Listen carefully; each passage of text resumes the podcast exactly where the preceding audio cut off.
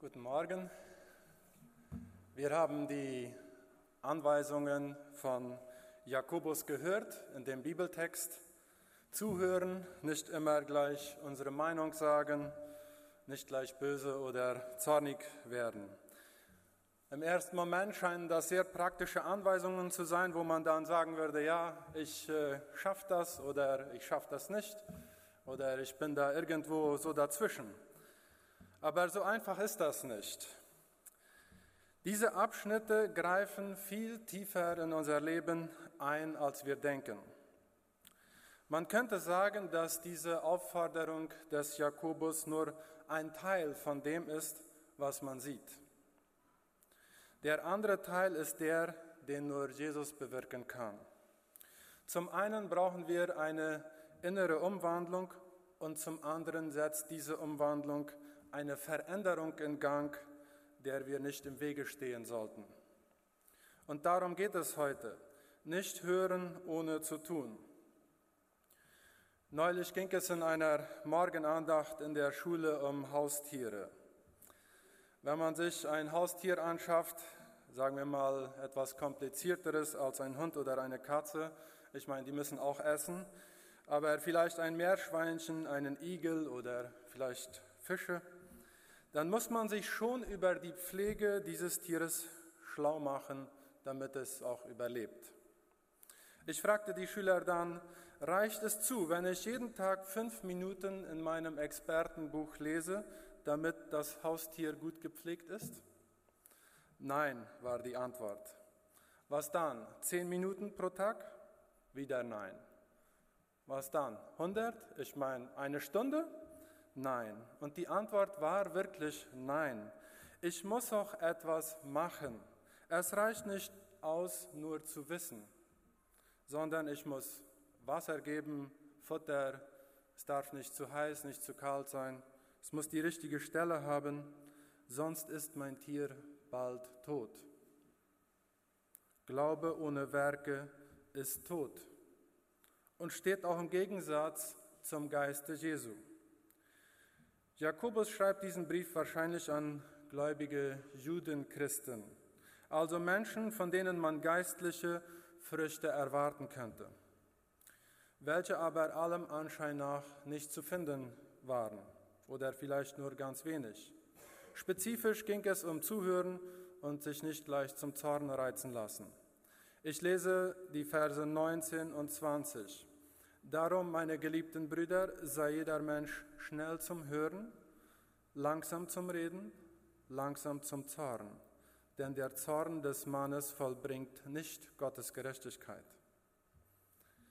Eine Sache, die uns Menschen meistens sehr schwer fällt, das Zuhören, besonders wenn es um etwas geht, was uns nicht sonderlich interessiert. Manchmal ertappe ich mich selbst oder ich sehe das auch bei anderen, dass man während man jemandem zuhört, nicht bei der Sache ist, schon auf die Uhr schaut und äh, eigentlich schon weitergehen will. Und das gibt noch verschiedene andere Zeichen, wie man das sehen kann. Auch wenn man selbst redet, merkt man schnell, ob das, was einer sagt, als wichtig befunden wird oder nicht. Dabei ist das aktive Zuhören von essentieller Wichtigkeit, sei es auf zwischenmenschlicher Ebene oder in der Beziehung mit Gott.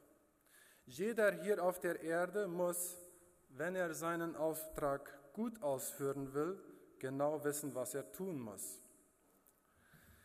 Aktiv zuhören kann man, wenn man während der Konversation das den anderen anschaut, mit dem Kopf nickt und auch inzwischen Rückmeldung gibt über das, was bei einem selbst angekommen ist. In der Beziehung mit Gott ist das nicht anders. Zeigen wir Gott, dass wir bereit sind zuzuhören? Wie kann man das machen? Man kann in sein Kämmerlein gehen, das Handy auf Flugmodus stellen und die Tür zuschließen. Lass dich nicht ablenken, wenn Gott zu dir reden will. Denn das ist das, was die Beziehung aufrecht erhält.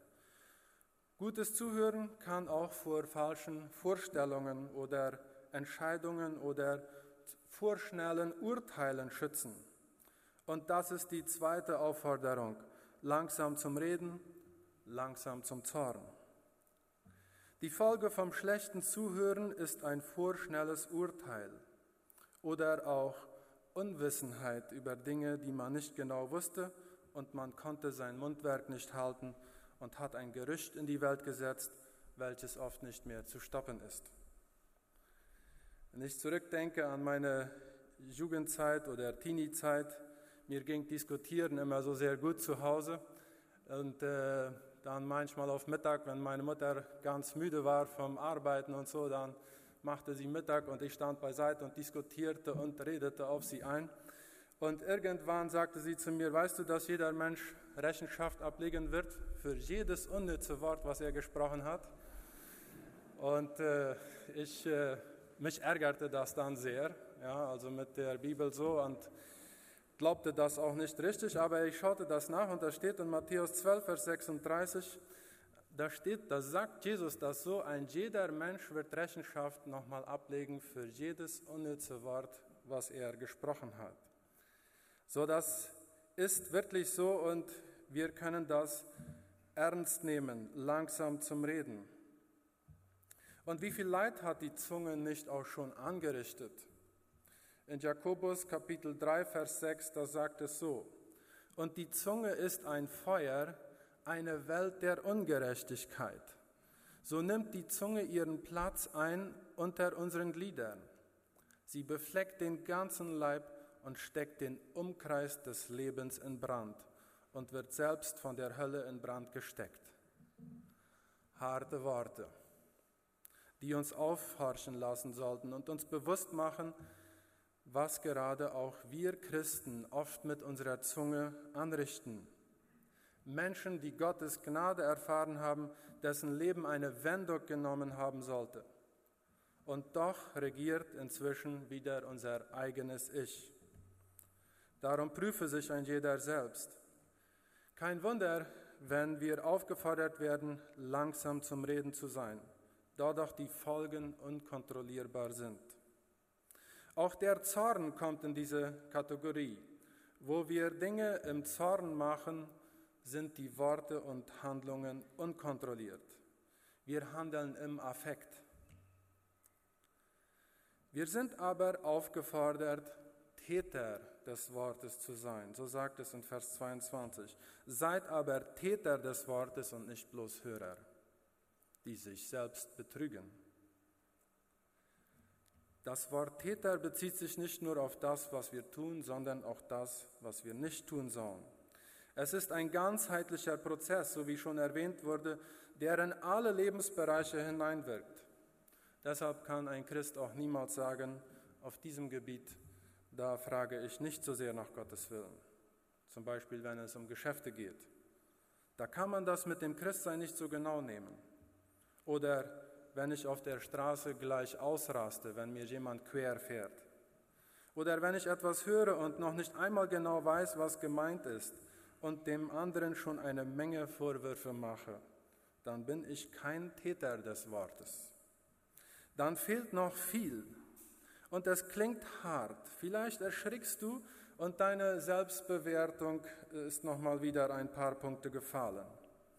Aber wir finden in der Bibel viele Mal die Aufforderung, Gott gehorsam zu sein. Und wir haben ja diesen ganz bekannten Vers in Matthäus 7, Vers 21. Nicht jeder, der zu mir sagt, Herr, Herr, wird in das Reich der Himmel eingehen, sondern wer den Willen meines Vaters im Himmel tut. Und so zieht sich diese Aufforderung, dass dem Glauben auch Taten folgen sollen, durch das ganze Neue Testament. Es geht um die Praktizierung des Wortes Gottes. Und wenn wir dann dieses Video gesehen haben am Anfang des Gottesdienstes über die Vereinigung dann können wir schon sagen, das sind die Taten. Da waren wir Täter oder die vor uns. Ganz im Gegensatz zu Menschen, die behaupten, dass es ausreicht, wenn ich einmal mein Leben Jesus übergeben habe, dann ist alles gut. Fertig. Das ist gegen den Geist Jesu. Dann betrügst du dich nämlich selbst. Du bist einem Betrüger auf den Leim gegangen der du selbst warst.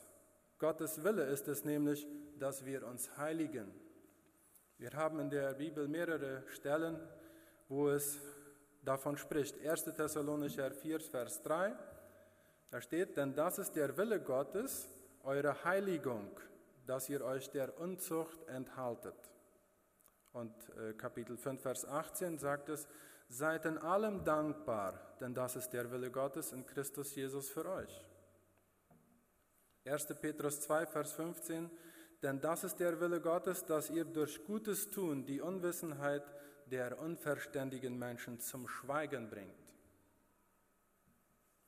Außerdem will Gott die Früchte des Geistes bei uns sehen, welche sind Liebe, Freude, Friede, Langmut, Freundlichkeit, Güte, Treue, Sanftmut und Selbstbeherrschung. Steht in Galater 5, Vers 22. Solche Dinge sind der Wille Gottes für uns Menschen, für dein Leben und für mein Leben. Zusammengefasst könnte man sagen, ein geheiligtes Leben führen, denn Gott ist heilig. Im Alten Testament haben wir des Öfteren diese Vergleiche gesehen, wo wir ganz klar sahen, Gott ist heilig und das ist immer noch so. Welches sind Gefahren, wenn wir das nicht machen? Die Gefahr ist, dass wir unseren eigenen Willen tun und nicht das ausleben, was Gott für uns vorherbestimmt hat, sei es auf der Erde oder in der Herrlichkeit. Wie oft haben Menschen ihr Leben nicht in Gottes Hand legen können und sind gescheitert? Das kann auch auf der Erde noch böse enden, weil sie meinten, den besseren Weg gefunden zu haben, einen besseren, wie unser Papa im Himmel ihn für uns hat. Alle, die Kinder haben, können das bestimmt verstehen und haben das auch schon bestimmt mal erlebt, wenn man nur das Beste für sein Kind will und das Kind will das einfach nicht. Wenn die Kinder noch klein sind, dann sind das so eine Sachen wie, zieh doch deine Jacke an, es ist kalt draußen, du wirst dich erkälten. Nein, ich will nicht. Und äh, als Eltern sitzt man dann am längeren Hebel und befiehlt einfach, ja, ziehst jetzt deine Jacke an. Aber Gott ist nicht so. Wer nicht in seiner Nähe sein will, der braucht auch nicht. Aber er wird in der Ewigkeit dann auch nicht in seiner Nähe sein, denn Gott ist heilig. So sollen auch wir ein geheiligtes Leben führen. Und deshalb kann man in der Ewigkeit dann auch nicht bei ihm sein, weil man nicht geheiligt worden ist durch Jesus. Die Gefahr ist, dass Jesus uns dann nicht kennt und dass wir nicht mehr Gemeinschaft mit ihm haben. Aber Achtung, diese Dinge machen wir nicht, damit wir gut dastehen bei Gott. Nein, diese Dinge machen Jünger Jesu, weil es in sie eingepflanzt ist. In Jakobus 1, 21 bis 22 von unserem Tagestext sagt es so, Darum legt ab allen Schmutz und allen Rest von Bosheit und nehmt mit Sanftmut das euch eingepflanzte Wort auf, das die Kraft hat, eure Seelen zu erretten. Mit Sanftmut das eingepflanzte Wort Gottes, das Kraft hat, unsere Seelen zu erretten. Vielleicht verstehen wir es besser, wenn wir die Prophezeiung des Jeremia lesen, die er über das Volk Israel macht. Im Alten Testament. Da geht es um den neuen Bund, den Gott mit dem Volk Israel machen wird. In Jeremia 31, Vers 33 sagt es so, sondern das ist der Bund, den ich mit dem Haus Israel nach jenen Tagen schließen werde, spricht der Herr. Ich will mein Gesetz in ihr Innerstes hineinlegen und es auf ihre Herzen schreiben. Und ich will ihr Gott sein und sie sollen mein Volk sein. Wir leben nach Gottes Willen, weil er unser Gott ist. Wir wollen das weil wir ihn lieben, nicht weil wir es müssen. Das ist der neue Bund, den Jesus mit Israel und der ganzen Welt gemacht hat. Diesen Bund, den er beim Abendmahl mit seinen Jüngern ankündigte. Das Volk Gottes hat keine Grenzen mehr. Du wirst nicht hineingeboren. Nein, jeder, der dazugehören will, darf dazugehören. Der Weg zu Gott ist für alle offen und er führt über das Kreuz von Golgatha. Bist du schon diesen Weg gegangen? Bist du ein Christ? Musstest du vielleicht Christ werden? Beachtest du die Gebote, weil du es musst? Schön und gut, wenn du es machst, weil du es musst. Wenigstens etwas. Aber du wirst müde werden. Immer wenn man etwas muss, dann will man es ja nicht. Und du wirst den inneren Frieden nicht haben. Entscheide dich noch heute, Gott zu lieben, Jesus zu lieben. Es ist eine Entscheidung, denn die Gefühle sind lange nicht immer gleich. Aber die Entscheidung, die bleibt. Erinnere dich an deine Entscheidung, dann bekräftige es wieder neu. Ich liebe Jesus und so bleibt es auch. Ich liebe Gott den Vater und so soll es bleiben und so bleibt es. Und ich liebe den Heiligen Geist in mir und so bleibt es. Prüfe dich selbst.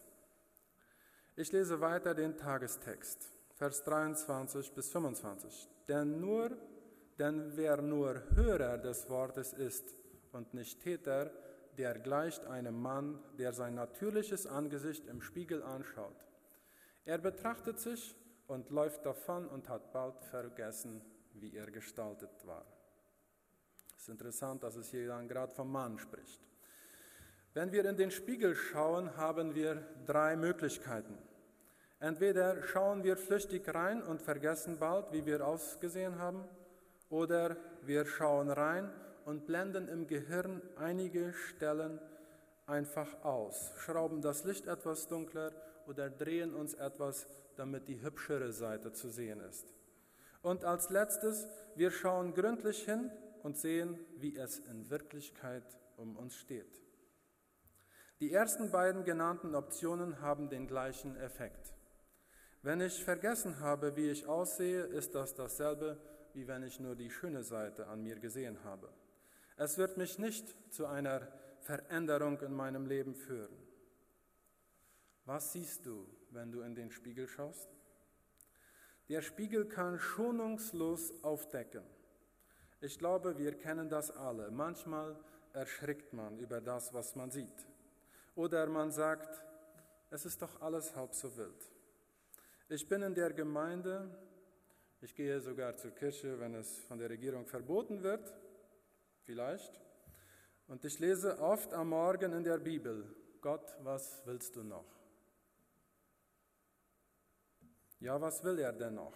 Gott will uns ganz. Er will an uns arbeiten. Lässt du das? Kannst du sagen, Gott arbeite an mir? Oder hast du Angst davor? Das ist auch nicht ganz leicht. Gott wird eingreifen, wenn er darf. Er wird an dir arbeiten.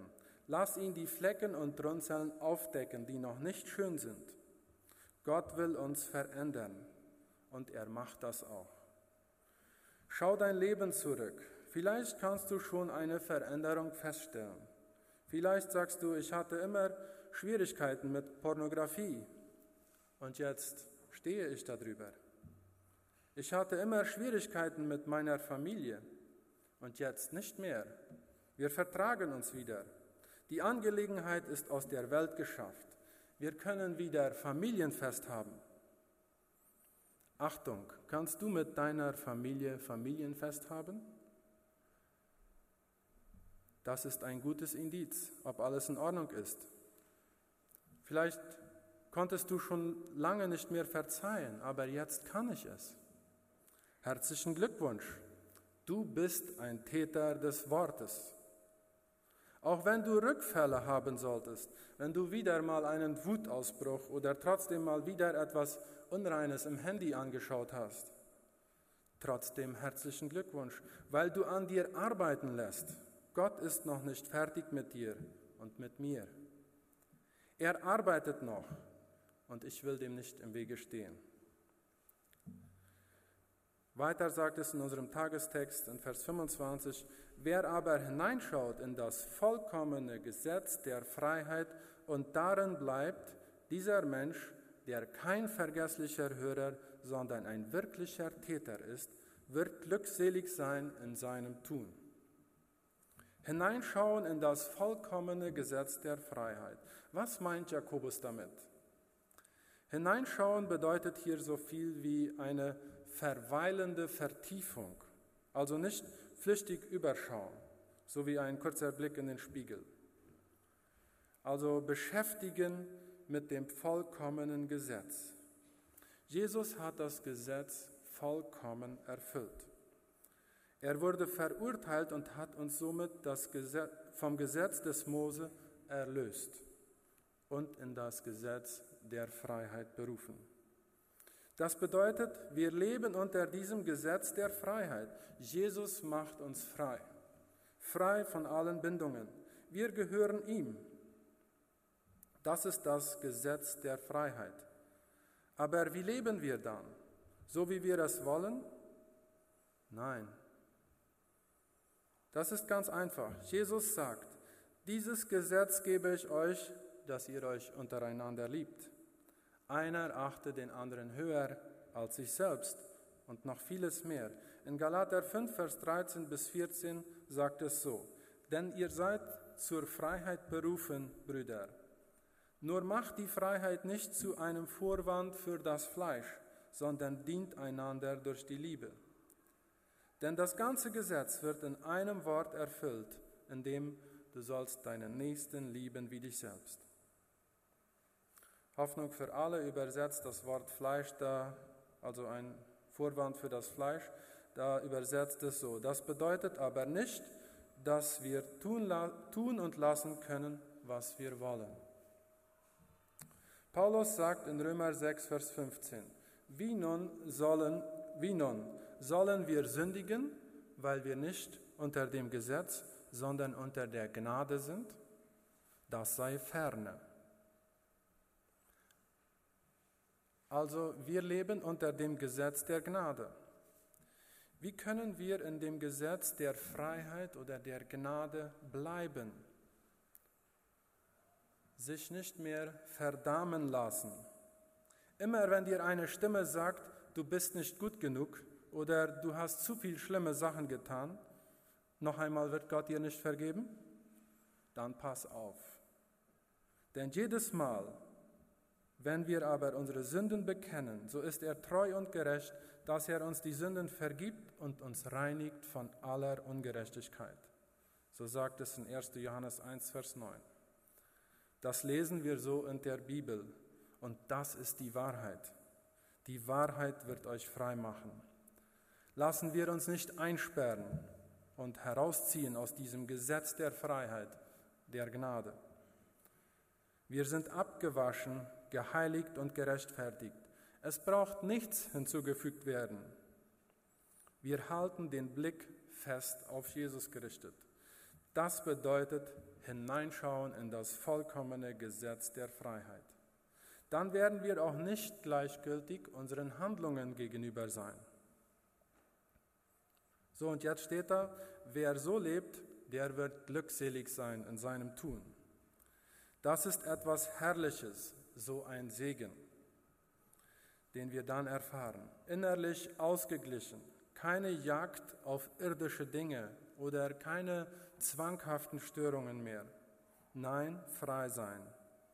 Auch an andere denken. Und dann fängt der wahre Gottesdienst an. Und er greift in alle Lebensbereiche, so wie schon gesagt wurde. Wir lesen die letzten Verse, Vers 26 bis 27. Wenn jemand unter euch meint, fromm zu sein, seine Zunge aber nicht im Zaum hält, sondern sein Herz betrügt, dessen Frömmigkeit ist wertlos. Eine reine und makellose Frömmigkeit vor Gott, dem Vater, ist es, Waisen und Witwen in ihrer Bedrängnis zu besuchen und sich von der Welt unbefleckt zu bewahren. Hier weist Jakobus uns noch einmal darauf hin uns nicht selbst etwas vorzumachen. Und er zeigt auf, was eine reine Frömmigkeit vor Gott ist. Damals wurden die zum Christentum bekehrten Juden aus der Armenvorsorge der Synagoge ausgeschlossen. Dieses führte zu besonderen Notständen. So schreibt es Gerhard Meyer in seinem Bibelkommentar. Wir werden nicht ausgeschlossen, aber Notstände haben wir hier auch genug. Ein großes Feld, um Armen und Witwen zu besuchen. Auch besonders in dieser Zeit, wo viele von uns gehen. Auch hier gilt, wir machen das nicht, weil wir Pluspunkte bekommen werden. Wir werden belohnt. Das ja. Das darf man auch sagen, aber in erster Linie machen wir es, um unseren Herrn und Meister zu dienen. In Kolosser 3, Vers 23 steht, und alles, was ihr tut, das tut von Herzen als für den Herrn und nicht für Menschen. Da ihr wisst, dass ihr von dem Herrn zum Lohn das Erbe empfangen werdet, denn ihr dient Christus, dem Herrn. Aus welcher Motivation heraus mache ich das, was ich mache? Wenn ich Mittag mache oder zur Schule fahre, wenn ich mit der Putzfrau rede, mit dem Arbeiter oder auf dem Land da bin mit ihm, dann sollte ich es für den Herrn machen. Wenn ich etwas für Gott mache, dann bin ich nicht so unter Druck. Natürlich dienen wir dem Höchsten und vor dem Höchsten werden wir Rechenschaft ablegen. Aber wenn wir versagt haben, dann ist Gott immer noch gnädig und vergibt. Das ist die Liebe zu unserem Herrn Jesus. Lasst uns ihn neu lieben, die Entscheidung neu treffen. Ich liebe Jesus. Ich lasse mich weiter verändern und stelle mich unter das Gesetz der Freiheit, der Gnade. Und Gott wird uns nicht loslassen. Er kommt mit uns an sein Ziel. Sei gesegnet.